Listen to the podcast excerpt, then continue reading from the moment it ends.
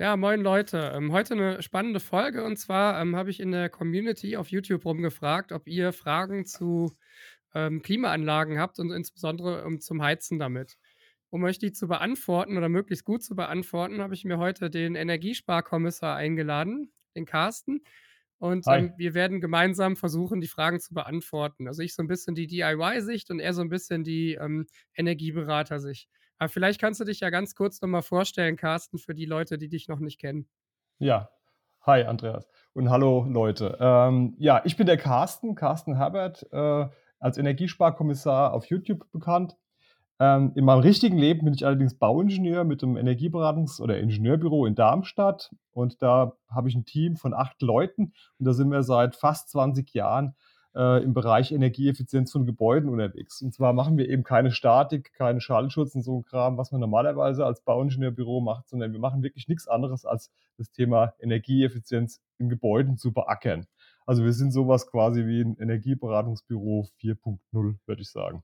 Ja, cool.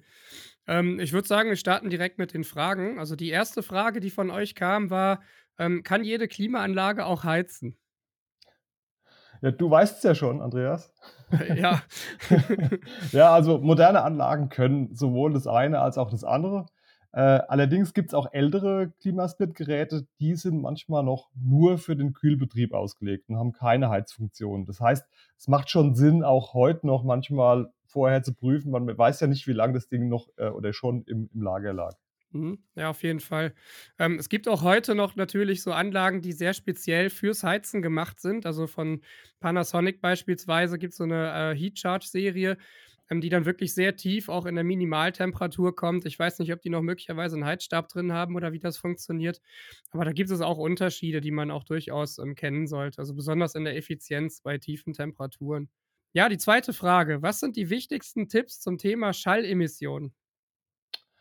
Okay, ja, äh, es ist, glaube ich, eine 'ne Frage, die oft gestellt wurde und oft gestellt wird auch. Äh, also, zunächst mal Klimaanlagen oder Klimageräte machen Geräusche. Ist so, ja. Das ist eine Maschine, macht Geräusche. Und ob die einem selbst zu laut sind, das kann man, glaube ich, immer nur für sich selbst entscheiden und muss das auch tun. Solange sie aber keine Lärmbelästigung, äh, verursachen oder 'ne die zu einer wesentlichen Beeinträchtigung des Nachbarn oder sowas führen sind sie auch zu dulden. Das ist erstmal überhaupt kein Problem. Und zur Bewertung werden dann im Streitfall oftmals so Schalldruckpegelmessungen durchgeführt, zum Beispiel in der Nähe von einem Schlafzimmer, wenn sich da jemand gestört fühlt. Und die Lautstärkegrenzen, die da zu messen sind und nicht überschritten werden dürfen, die hängen dann auch von verschiedenen Rahmenbedingungen wie die Tageszeit, also ob es Tag oder Nacht ist, vom Wohnort ab. Es ist ein normales Wohngebiet oder ein Mischgebiet und so weiter. Und äh, die kann man in so Tabellen ablesen. Die höchste Anforderung sind da 35 dB, dBA.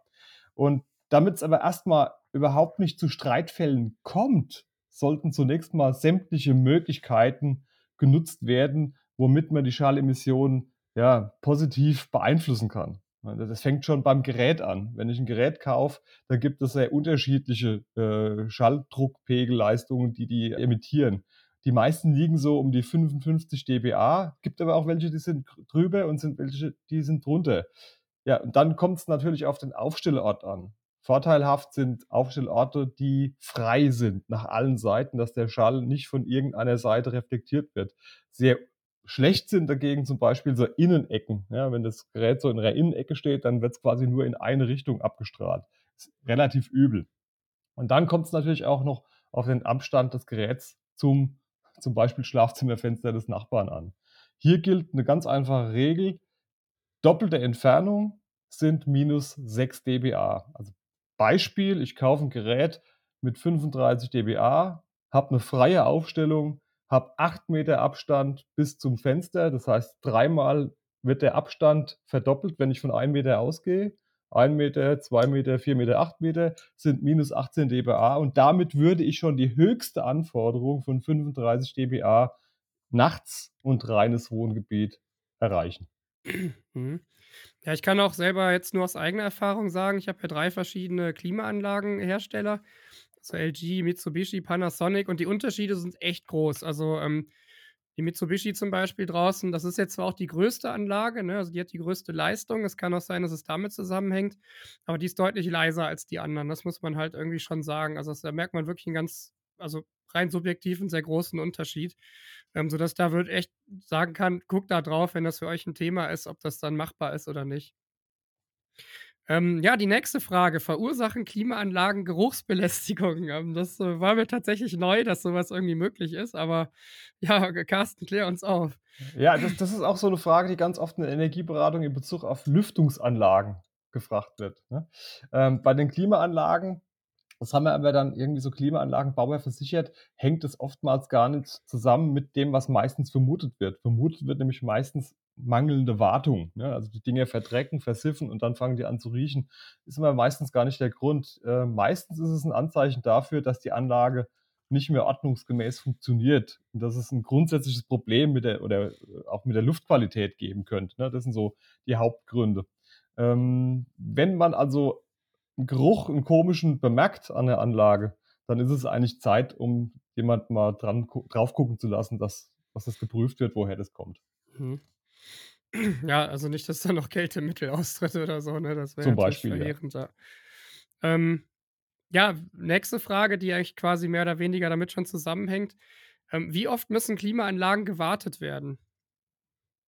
Ja, also da gibt's keinen keinen festen Wert, weil es hängt von mehreren Faktoren ab, zum Beispiel Größe der Anlage, Luftqualität der Umgebung oder auch die Nutzungsintensität. Also läuft das Ding die ganze Zeit durch oder, äh, nutze ich das nur temporär? Äh, in der Regel sollte aber 'ne Split-Klimaanlage so alle 1 bis spätestens 2 Jahre gewartet werden.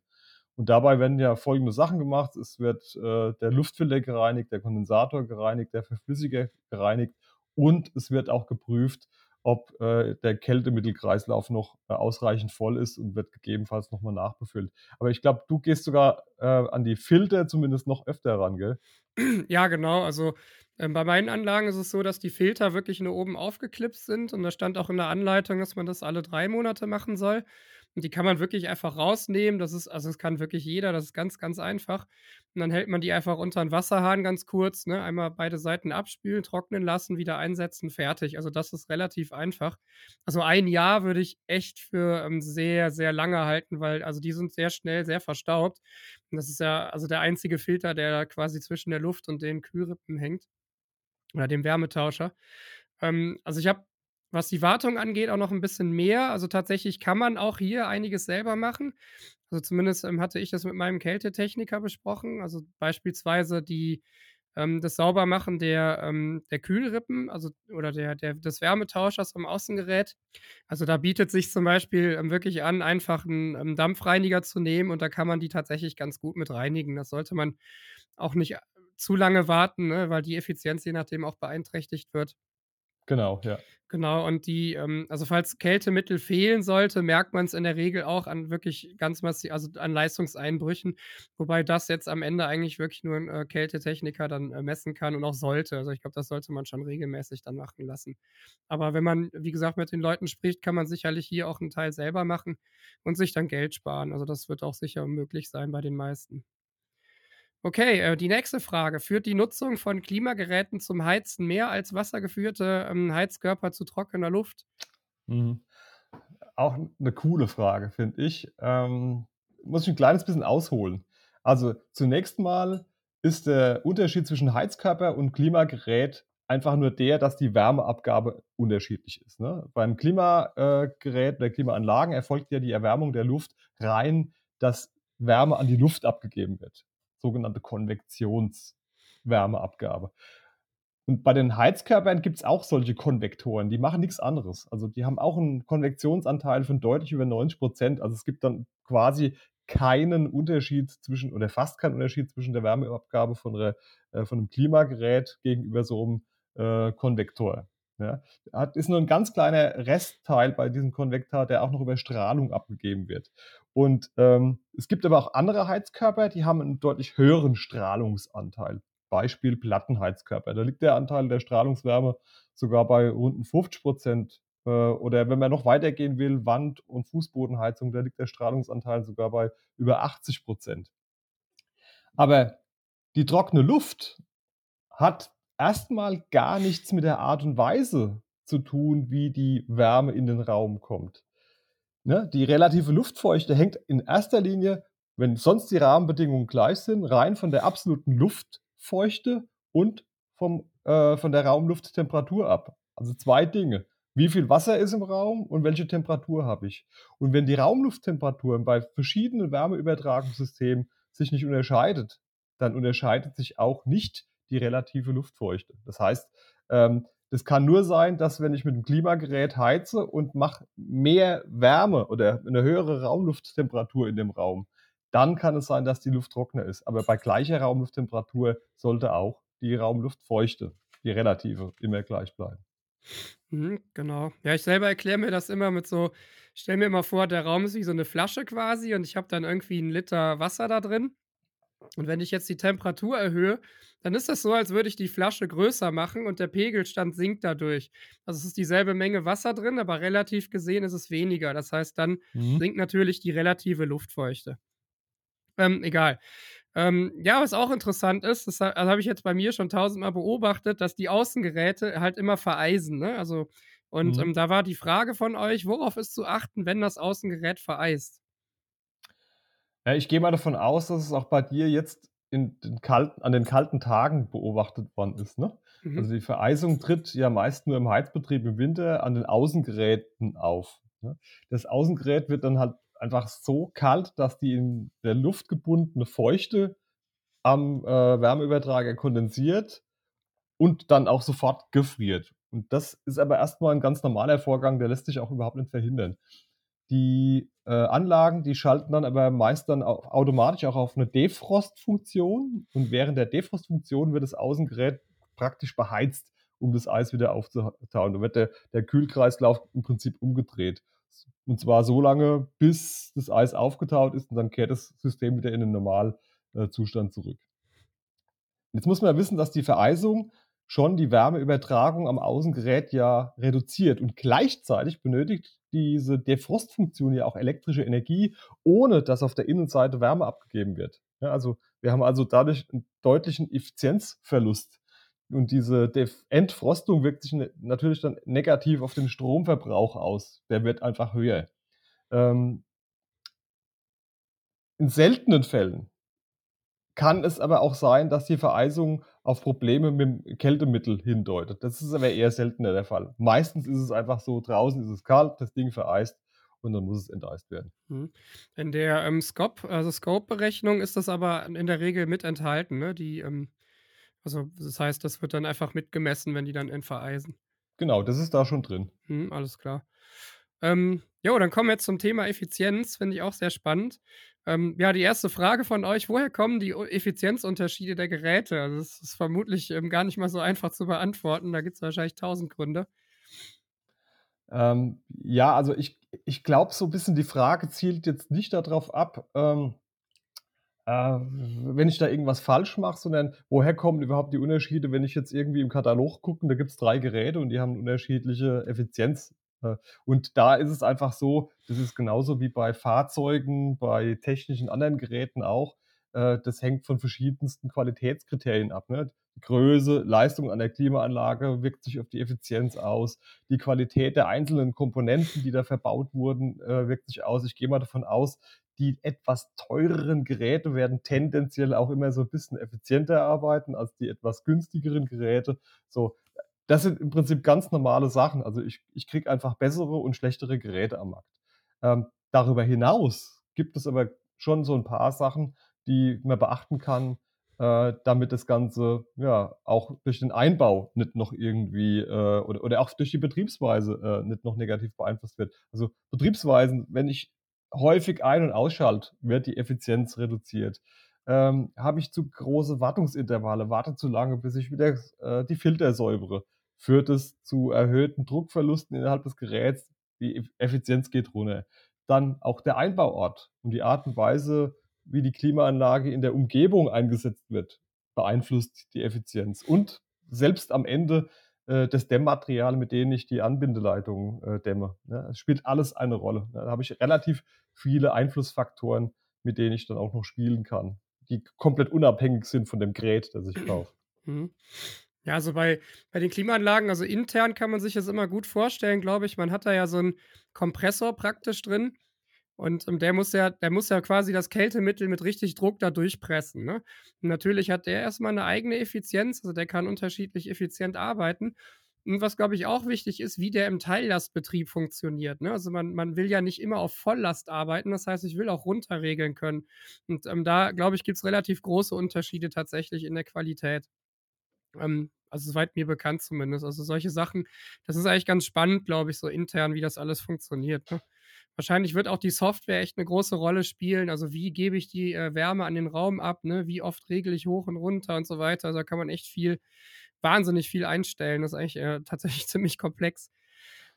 Ja, ist, glaube ich, auch nicht so, dass es da so 'ne ganz einfache Wahrheit gibt, ne? Ne. Ne, glaube ich auch nicht. Also, ähm, auf auf gar keinen Fall. Also, ne, das das denke ich halt auch, ja. Also, es kann ja zum Beispiel auch sein, dass, ähm, wenn ich jetzt 'n Raum langsamer erwärme, ne, und dafür halt immer so 'n, äh, kleineres Delta-T habe am Wärmetauscher, dass ich da schon effizienter bin, Mhm. als wenn ich sage: „Okay, ich will jetzt dem äh, dem Nutzer da volle Pulle bieten, dass er halt ganz schnell 'n warmen Raum hat.“ Und, ähm, dann natürlich 'n höheres Delta-T habe, dann, äh, im Endeffekt dann natürlich 'ne schlechtere Leis also solche Sachen, das kann alles sein, das weißt du nicht, ne? Ja, und das ist Also ja bei anderen Heizungen genauso, ne? Also, wenn Genau. ich da mehr Leistung rein äh, feuere und mehr Temperatur ins ins ins System reingebe, habe ich genau dieselben Effekte. Ja, Das ja, das genau. sind quasi Grundprinzipien, Ja, und man weiß nicht, gelten. inwiefern die Hersteller da möglicherweise auch so 'n bisschen tricksen, ne? Also das ähm, da muss man halt gucken. Es gibt aber, ähm, tatsächlich 'n paar unabhängige Messungen von äh, von 'nem finnischen, ähm, Unternehmen. Kann ich gerne hier den Link einblenden, wenn ich dran denke. Wenn nicht, erinnert mich dran. Da gibt's tatsächlich 'n paar Messungen und, ähm, findet man nicht so leicht, weil, ähm, der, äh, Wert für die Leistungszahl auf Finnisch heißt irgendwie Lämpökyrien oder so, also komplett falsch mit Sicherheit ausgesprochen. Aber das ist jetzt nicht, ähm, was man schnell findet. Also deswegen, äh, blende ich euch gerne ein, super interessant. Ich kenne nur ein finnisches Wort, das ist Senf, das heißt Senapi. Mehr weiß ich nicht mehr. Ja, okay. Ähm, ja, alles klar, dann ja, nächste Frage, das ist, ähm, sind Multisplit-Anlagen effizienter als Single-Split-Anlagen? Finde ich auch echt spannend tatsächlich. Ähm, also, das ist auch 'ne interessante Frage, musste ich mich tatsächlich erst mal mit beschäftigen. Es ist ja tatsächlich so, dass laut Energielabels die Multisplit-Anlagen etwas schlechter abschneiden als die Solo-Split-Anlagen. Nur ist die große Frage, woher kommt es? Und, ähm, das, was ich jetzt quasi recherchiert habe und erfragt habe, ist, es gibt natürlich, ähm, zwischen, äh, Innen und Außengerät manchmal Disbalancen, ja? Beim Solo-Split-Gerät gibt's das nicht, weil Innengerät und Außengerät immer optimal aufeinander abgestimmt sind, in laufen immer gemeinsam in den optimalen Leistungsbereichen einigermaßen. So, wenn ich jetzt aber ein Au ein Außengerät habe und mehrere Innengeräte, werden die ja teilweise auch unterschiedlich betrieben. Und dann kommt's zu diesen Disbalancen. Und je größer diese Disbalancen im Betrieb sind, umso höher ist dann auch der Effizienzverlust. Und darin liegt im Prinzip der Unterschied zwischen den, äh, Solo-Split-Geräten und den Multisplit-Geräten. Aber, und das ist, glaube ich, die viel wichtigere Information, die Unterschiede sind am Ende nicht so groß, dass man davon unbedingt 'ne Kaufentscheidung abhängig machen muss oder sollte. Mhm. Ähm, die bereits vorhin besprochenen Effizienzfaktoren in Betriebsweise, wo baue ich das Ding hin und so weiter, die haben meistens 'ne viel größere Rolle. Das muss man wissen. Ja, denke ich auch. Also und meistens ist es 'ne optische Frage, ne? Also dann dann ist es halt so, dass man sagt: „Das, Genau. äh, nehme ich jetzt einfach in Kauf.“ Also Genau. und, äh, der Unterschied ist ja wirklich marginal in der Regel. Also, ich denke, das sollte man einfach machen, wie's einem dann am besten gefällt. Ja, wie viele Stunden am Tag kann eine Klimaanlage im Winter zum Heizen laufen? Ja, also im Prinzip würde ich jetzt mal sagen, sollte so 'ne Anlage 24/7 laufen können. Also die die kann im Prinzip durchlaufen ohne Weiteres. Warum glaube ich das? Ja, Beispiel Serverlau äh, da laufen die Dinger jetzt im Kühlbetrieb jahrelang im Dauerbetrieb und das teilweise bis zu 18 Jahren. Ja, das sind so die längsten Betriebs äh, von von einzelnen Geräten im Kühlbetrieb in so Serveranlagen. Das weiß man. Und, äh, die andere Funktion ist im Prinzip ja nur umgedreht. Warum sollte die jetzt deutlich davon äh, äh, äh, sich unterscheiden? Glaube ich jetzt nicht. Vielleicht ist es 'n bisschen schlechter, aber dann wird's keine Größenordnung sein. Mhm. Ähm, interessanterweise ist es aber trotzdem so, dass ich mit 'nem Kollegen gesprochen habe, der Dinge verbaut, der rät davon ab. Aber ich kann nicht sagen, warum. Er rät nur davon ab, die, äh, quasi ausschließlich für den Heizbetrieb zu nutzen. Er sagt, es ist eher so, dass man die als Zusatzsystem nutzen sollte. Ähm, wa wahrscheinlich, weil sie dann irgendwie dann doch, wenn es mal richtig knackig kalt wird, ein bisschen in die Knie gehen könnten. Und, ähm, aber ich kann es nicht genau sagen. Also die dürfen gerne durchlaufen, kein Problem. Ähm, die optimale Einsatzvariante ist wahrscheinlich als bivalentes System. Ja, ja, das denke ich ist äh, sowieso. Also das äh, komplett damit zu heizen, ist, also da müsste man wirklich welche holen, die auch tief genug runterkommen für den Temperaturbereich, den man da bei sich hat. Ähm, das, also bei uns ist es tatsächlich so, dass so, ähm, also ich hatte es auch ausgerechnet jetzt, ähm, wir haben das, mache ich auch bald eine Folge drüber. Das ist so der Punkt, wo es kippt, quasi ungefähr bei minus 5 Grad liegt, so ganz grob, ne? also minus 4, minus 5 Grad. Und ab dann kommt so der Punkt, wo es dann günstiger ist, mit der Ölheizung zu heizen. Also dann ist so eine Hybridlösung eigentlich eine ne sehr gute Sache. Man merkt es aber auch, dass dann wirklich die Leistung in der Regel einbricht und man auf einmal nicht mehr so das rausbekommt, was man auch braucht. Also, ähm, also das, das fühlt man richtig tatsächlich. Also auch am, am Aufluftstrom, dass der, ähm, also am äh, Innengerät, dass der Luftstrom dann nicht mehr warm genug ist und so weiter. Das ist ganz interessant.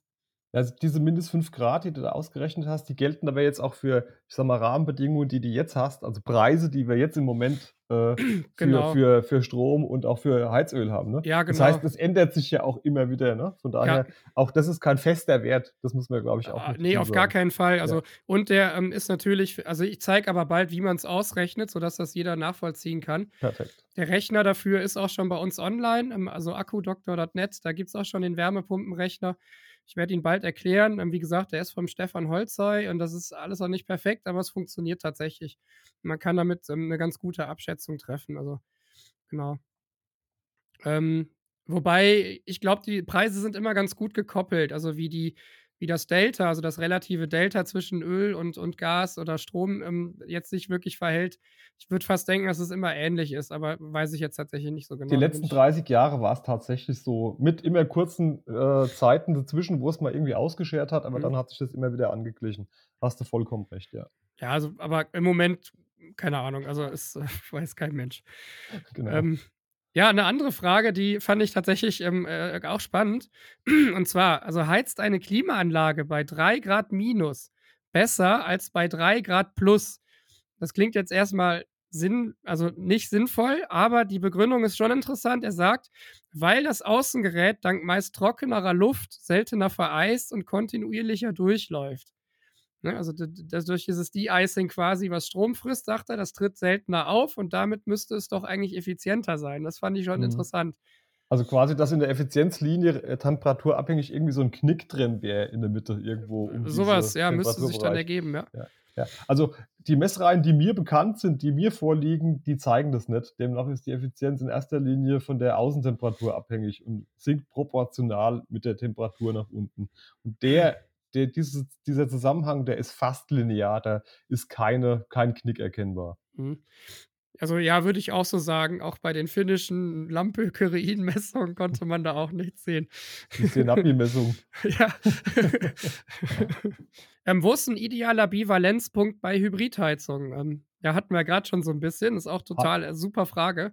Hat man schon, ja, genau. Also, weiß nicht, äh, also vielleicht noch den Zusatz, dass es für die Bestimmung des Bivalenzpunkts äh, keine simple Faustformel gibt. Also man braucht dann schon ein Tool. Das Tool ist ja quasi bei euch da schon in Arbeiten, wird demnächst vorgestellt. Deswegen würde ich jetzt auch gar nicht mehr weiter darauf äh, ausgehen oder eingehen. Aber was man sagen kann, dieser Bereich, den du auch genannt hast, von minus 5 Grad, ne, oder, oder auch, was weiß ich, zwischen 3, minus 3 und minus 5 Grad, das ist so ein ganz typischer Bereich, wo Anlagen, die wir auch so in der Energieberatung betreut haben, meistens ausgelegt worden sind. Ja. Das ist so das wird auch, meistens da, wo es drauf ja. hinausläuft. Das, würde muss auch oft passen. Also die meisten haben, also es gibt ja schon immer so einen kleinen Knick in der, in der Leistungskurve und irgendwie da in der Nähe wird es zumindest mal sein. Ne? Also wenn ich so wirklich so anfange, so an die zwei, an die Kopf von zwei zu kommen oder so, ich glaube, dann ist immer so ein bisschen so eine Grenze erreicht. Also je nach Preis natürlich auch Gas- und Ölpreis. Ja. Ja, ach, und noch ein Zusatz vielleicht noch. Ähm, wenn man dann von der Wärmepumpe oder von dem Klimagerät zu einem fossilen Heizgerät schaltet, ist es dann auch nicht ganz so tragisch, weil die Anzahl der Tage, die dann unterhalb von minus 5 Grad liegen im Jahr, die sind so überschaubar klein. Da spielt das auch in Bezug auf die CO2-Emissionen nicht mehr so die ganz riesengroße Rolle. Das D muss man vielleicht noch wissen. Ja, auf jeden Fall. Also, das, ähm, wird bei uns in dem Rechner auch angezeigt. Also, da ist halt dann fossil, Hybrid und dann reine Wärmepumpe. Und es kann sogar teilweise so sein, ähm, dass du mit der, ähm, Hybridheit also, mit der Hybrid bist du meistens genau auf demselben CO2-Level wie bei der ähm, bei der reinen Wärmepumpe, weil halt einfach dann irgendwann der Strommix schlecht wird, ne? Also, mit dem Ja. jetzigen Strommix, den wir haben, ist das tatsächlich der Fall. Falls Und wenn man dann den hm? ja, und wenn man dann den nicht den Strommix annimmt, sondern die tatsächliche Erzeugung im Winter und dann Mhm. wird's sogar meistens noch mal schlechter Das glaube ich auch, ja. Das das denke ich auch. Also, ich ich glaube, dass das gar nicht so schlecht ist. Also, das äh, also, selbst umwelttechnisch ist das wahrscheinlich nicht so verkehrt. Ja. Zumindest jetzt, ne? Also, das mag sich irgendwann ändern, aber momentan ist das so. Ähm, funktioniert die Heizfunktion auch noch bei -15 C und dann mit welchem Wirkungsgrad? Also, das ist natürlich auch 'ne krasse Frage. Ja. Ja, also, ähm, es gibt Geräte, die können den Bereich. Das können wahrscheinlich nicht alle gut. Aber ich habe mal, äh, bei Herstellerdaten, äh, geguckt von Anlagen, die war bei waren bei Stiftung Warentest drin. Und da haben wir mal die Zahlen mal angeguckt und alle die Geräte waren bei 'ner Raumtemperatur von, äh, +22 sämtlich noch in 'nem Bereich, äh, von 2,0 COP.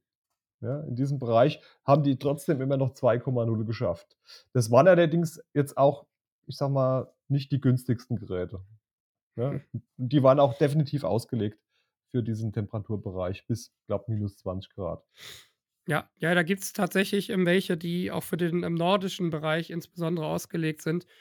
Und, ähm, die kommen tatsächlich so weit runter. Ich würde sagen, bei den meisten also, die, die ich jetzt habe, die gehen da schon ganz schön in die Knie. Also, da, Mhm. ähm, würde ich jetzt eher sagen weil man braucht dann ja auch viel Heizleistung, dass es also, bei mir zum Beispiel nicht mehr gehen würde, also, nicht vernünftig, ne? Wir hatten jetzt -12 C und da hast dann schon gemerkt, dass da sollte man schon zuheizen, also, auch allein wegen der Heizleistung, ne?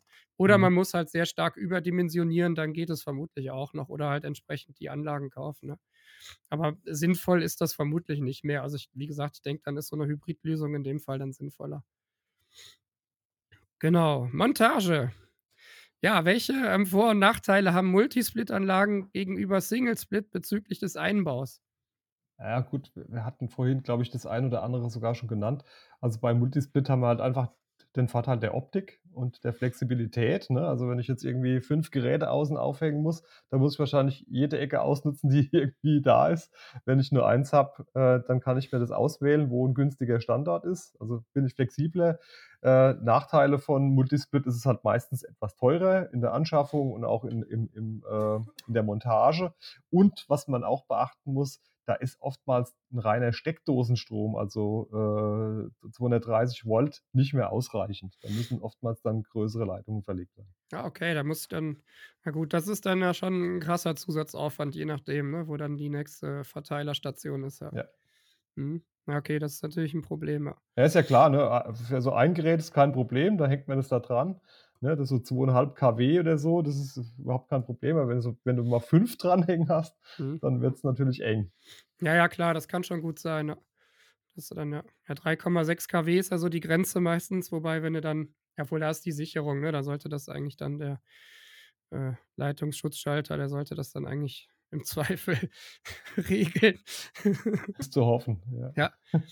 Okay, wie viele Innengeräte kann man maximal an einem Außengerät anschließen?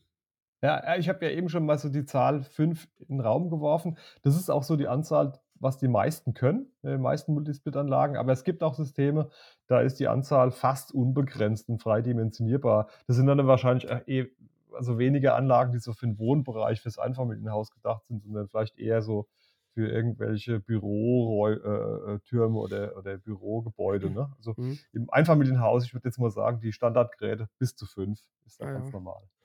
Ja. Ja, gibt es Räume, Badezimmer, Küche, in dem das Innenteil einer, ähm, Klimasplit also, 'ne Split-Klimaanlage nicht installiert werden darf oder sollte? Das ist auch spannend. Also, grundsätzlich kann man die Anlagen in allen Räumen einbauen und auch verwenden. In Küchen und Bädern müssen sie allerdings öfters gewartet werden. Das ist ganz klar. Also, einfach höhere Luftfeuchte, äh, mehr, äh, Staub, mehr Öl in der Luft und so weiter. Das führt natürlich zum höheren Wartungsaufwand. Mhm. Ähm 'n befreundeter Klimatechniker hat aber mir gegenüber gesagt: „Ja, es wird er so unterschreiben, würde sagen, kein Problem, aber er macht's trotzdem nicht so oft, weil einfach der höhere Wartungsaufwand beim Kunden, der das nicht selbst machen will, halt einfach zu einer relativ großen Belastung führt, ne? Also, wenn die dann da anfahren müssen, dann ist es natürlich sehr viel teurer, als wenn wenn man das als DIYler macht. Und deswegen führt es, äh, bei ihm im Betrieb dazu, dass es kaum gemacht wird, aber dann eher aus wirtschaftlichen Gründen, nicht aus technischen. Mhm. Ja, also ich habe es tatsächlich auch nicht gemacht. Ähm, bei uns ist das baulich ganz gut. Also, wir haben halt ein Badezimmer ist quasi so 'n in so 'nem, äh, kleinen Bereich irgendwie dann also offen und, ähm, da da ist das jetzt kein Problem. Da haben wir dann ein Splitgerät, was den gesamten Bereich irgendwie macht. Also, das passt dann da ganz gut. Ja, und sonst unten haben wir tatsächlich im Gästebad, was wir hin und wieder mal nutzen, also eher selten, da haben wir dann einfach so 'n Stromradiator drin, den Mhm. habe ich dann per Smart Home angeschlossen, der regelt dann mal hin und wieder hoch und runter. Also, das ist dann aber auch vom Verbrauch her wirklich nicht sehr viel. Also, das ist dann so haben wir's jetzt geregelt, ne? Das ist jetzt aber sehr individuell, da muss man echt gucken. Genau. Ähm, ist die Einbauhöhe bei überwiegender Heizfunktion die gleiche wie bei Anlagen zum Kühlen? Ja, weil Wärme steigt ja, ne? Deswegen könnte man das Ding ja unten im Fußbodenbereich einbauen. Ja.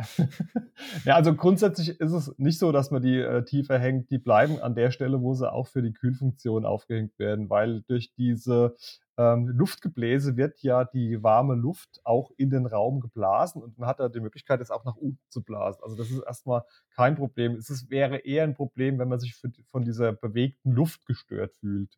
Ja, kann ich jetzt selber nicht sagen, weil ich kein Gerät habe, ne? Aber vielleicht kannst du da was dazu sagen, Andreas? Ähm, ja, also es kommt drauf an, also wenn man das halt äh, wir schalten's morgens meistens 'n bisschen auf 'ne stärkere Lüfterstufe, damit's halt einmal hochheizt. Das dauert dann so 10 Minuten, dann ist der Raum eigentlich auf 'ner angenehmen Temperatur und dann stelle ich's immer auf den Automodus und Mhm. das Ding regelt eigentlich echt ziemlich runter. Also, da also, ich kriege da jetzt nicht so viel von mit, aber da das ist, Okay. glaube ich, super individuell. Also, vielleicht und bei uns das Zimmer ist sehr groß, da merkt man's nicht so. Wenn man jetzt 'n kleines Zimmer hat und andauernd davor sitzt, dann ist es vielleicht nicht so toll. Also, kann man jetzt, glaube ich, so allgemein nicht sagen. Also Also, wen's aber trotzdem stören sollte, der kann immer noch auf 'n Truhengerät auch wechseln. Die gibt's ja auch, ne? Es gibt ja nicht nur die wandhängenden, sondern auch die die stehenden Geräte. Die haben aber allerdings, das muss man wissen, äh, meist 'n schlechteren C äh, äh, SCOP. Mhm. Ja, die sind bisschen weniger effektiv.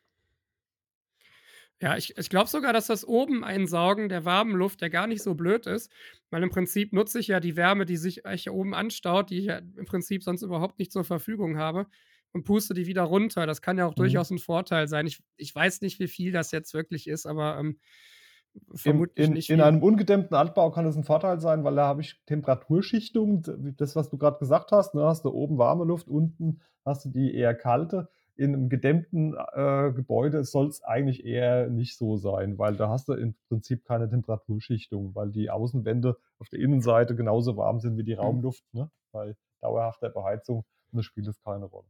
Ja, das stimmt. Also, ich denke auch, ja.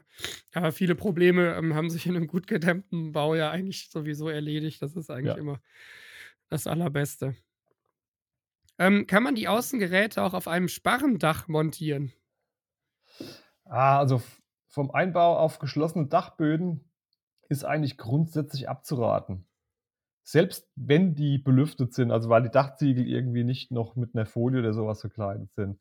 Das hat einfach damit zu tun, dass, äh, auch durch die Dachziegel allein schon, äh, durch die Dacheindeckung so was wie 'ne wie 'n Kurzschluss, äh, passiert, weil die Luft doch nicht so schnell weg kann, wie kalte Luft im Dachraum oder oder die warme Luft im im Kühlbetrieb, äh, an den Dachraum abgegeben wird. Also, man hat dann also so 'n Kurzschlussbetrieb und das führt zu 'ner deutlich verringerten Effizienz. Also, lieber Finger weg von solchen Lösungen. Ja, also und man muss sich immer überlegen, wenn der an so 'ne Defrostfunktion geht, dann sammelt sich da unten auch wirklich, ähm, das Kondens das das Abtauwasser und das fließt da runter, ne? Man kann da 'n Schlauch anschließen, aber, ähm, also das also, ich kann nur dringendst davon abraten.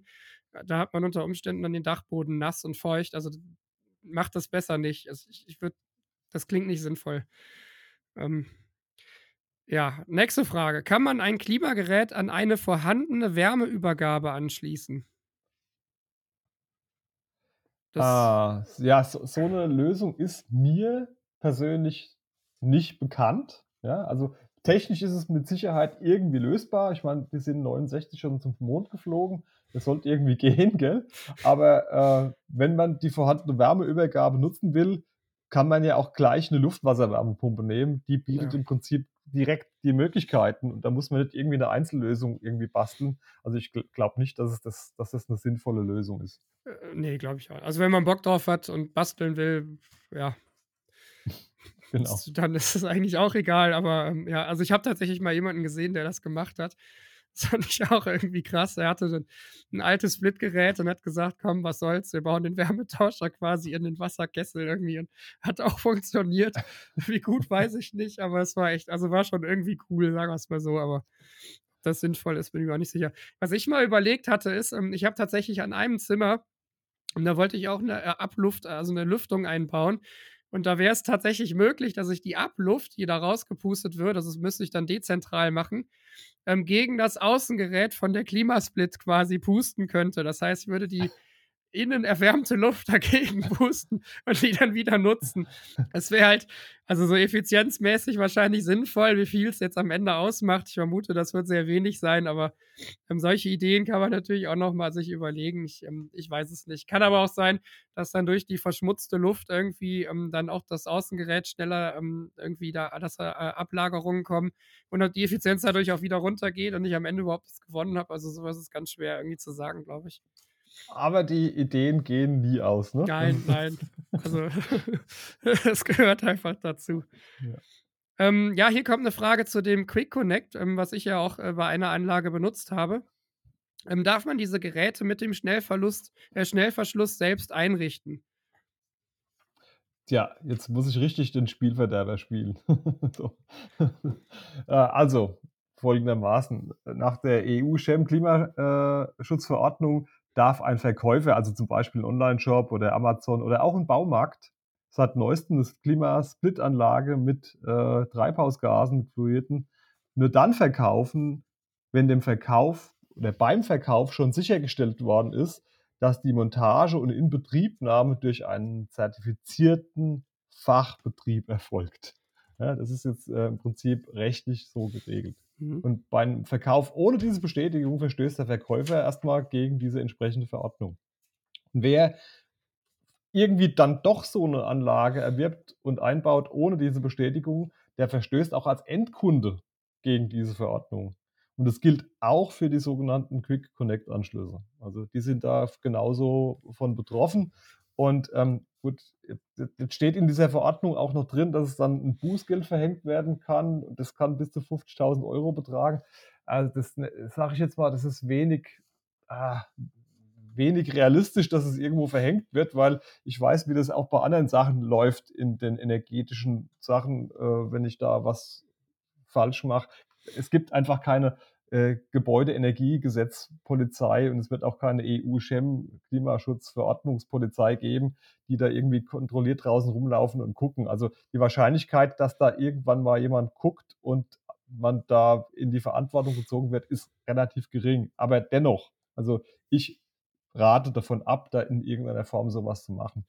Ähm, jetzt könnte man ja noch sagen: „Okay, Zwischending, Zwischenlösung.“ Man nimmt einfach, äh, 'n K Kälte-Klimafachbetrieb, der ist vielleicht nicht zertifiziert. Der kann's aber trotzdem. Ähm, in dem in dem Fall verfallen aber zumindest die Garantieansprüche gegenüber dem Hersteller, ne? Also, man hat ja Garantieansprüche und die hat man dann nicht mehr, wenn das kein zertifizierter Betrieb ist. Das muss man auch wissen. Mhm. Und in dem Fall steht nämlich dann der Fachbetrieb, der's gemacht hat, ohne Zertifizierung, der steht dann nämlich in der Gewährleistungspflicht und, ähm, ich kann mir eigentlich kaum vorstellen, dass 'n Fachbetrieb, der auf Rechnung arbeitet, 'n so hohes Risiko eingeht. Also, wer's eingeht, ist ist eigentlich ist fahrlässig, so so vorzugehen, ne? Also, wie gesagt, da muss ich jetzt richtig Ja, Spielverderber spielen an ist ja der auch in. Ordnung, so ist das. Ähm, wie gesagt, also, bei mir ist es so also, ich kenne halt jemanden mit Kältemittelschein, aber ich kenne den ganz gut und Mhm. wir machen das einfach dann, ne? Also, das, ähm, ist dann halt Gut, wenn's hat ja kaputt geht, ist dann ist ja kaputt. alles gut, ja. Genau, ich ich denke also, für mich ist es immer so, ich finde, die, ähm wichtig ist letztlich, ähm, dass kein Kältemittel austritt, ne? Also, das muss halt unbedingt gewährleistet sein, weil das Zeug ist sagen wir mal, es sei denn, es kommen jetzt bald die Propananlagen, dann ist es, glaube ich, tatsächlich albern. Also, dann würde ich jetzt sagen, ähm, keine Ahnung, also, das ist jetzt echt nicht so dramatisch. da wird wahrscheinlich bei jedem, äh, normalen Gasgrill deutlich mehr austreten. Also, da, ähm, hätte ich jetzt nicht solche Sorgen, aber bei den Geräten, sagen wir mit R32 und aufwärts, also GWP aufwärts, ist das ähm, wäre das schon scheiße, ne? Also, das ist das sind dann wirklich Tonnen an an CO2-Äquivalent, die da ausstoßen. Mhm. Das ist halt wirklich Mist einfach. Das sollte nicht passieren. Also, das hat auch irgendwie 'ne Begründung, deswegen sollte man da, ähm, zumindest, wenn man jetzt sagt: „Mir sind die ganzen Regeln alle völlig egal“, wenigstens darauf achten, ja, dass dass man da keinen Mist baut und, ähm, der Umwelt dann nicht irgendwie wirklich großen Schaden zufügt. Also, das Ja, und es ist gibt das ja auch noch Minimum. und es gibt ja noch gesundheitliche Risiken, muss man auch wissen. Also, e elektrischer Anschluss, ja, Klar, ist zu tun. da brauchen wir Der nicht ist, nicht reden, ja. ganz unkritisch und natürlich auch bei, äh, Kältemitteln bei manchen kann man Verbrennungen sich zuführen, ne? Also, auch Mhm. das ist, äh, etwas, was man neben den Umweltschäden auch noch im im Blick haben muss.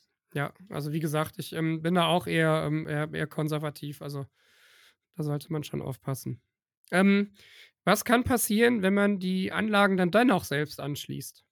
Ja gut, das das haben wir im Prinzip schon so 'n bisschen gesagt, ne, die gesundheitlichen Risiken, äh, die Umweltschäden und so weiter. Aber auch ist das Anschließen dieser Klimaanlagen ohne die Zertifizierung illegal, auch wenn ich das selbst mache. Und das muss man wissen, ne? Die Folgen hatten wir eben grad schon Mhm. besprochen.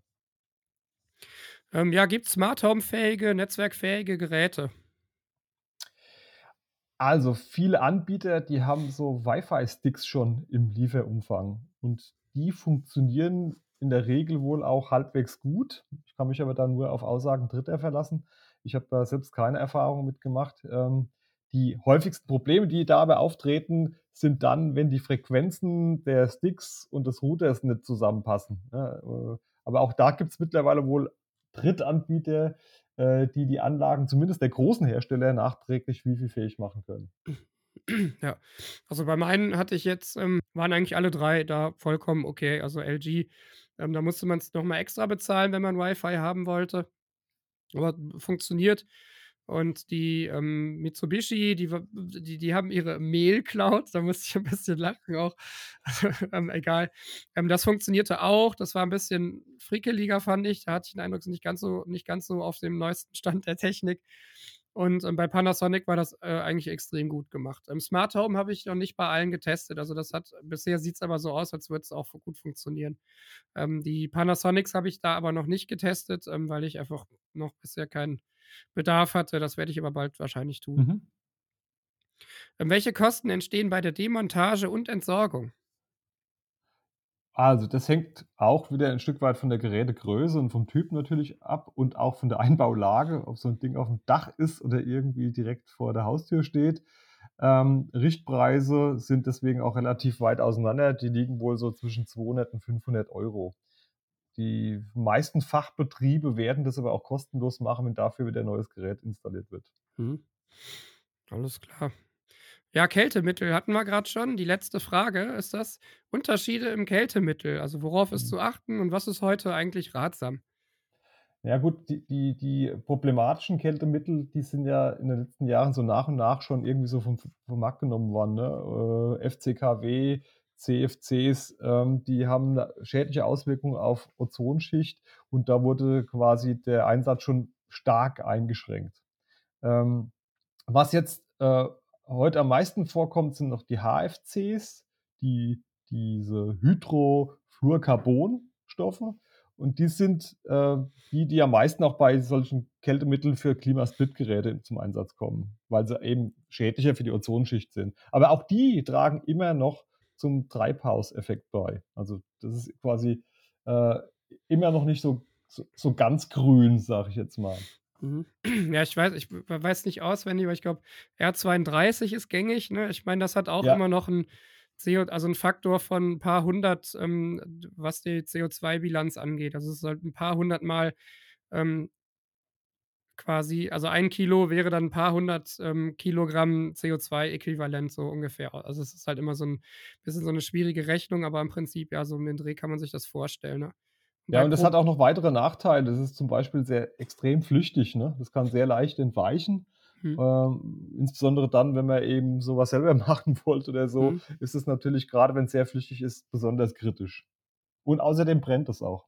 Ja, genau. Ja, Propan wird wahrscheinlich auf kurz oder lang dann, denke ich, das ersetzen werden, ne? Da bist du, glaube ich, bei 'nem, äh, CO2-Faktor von, ich glaube, 2, 3 oder also also Mhm. unter 10 auf jeden Fall. Also, wo du dann sagst: „Okay, ne, das ist jetzt wirklich irgendwie, ähm, noch vertretbar“, genau.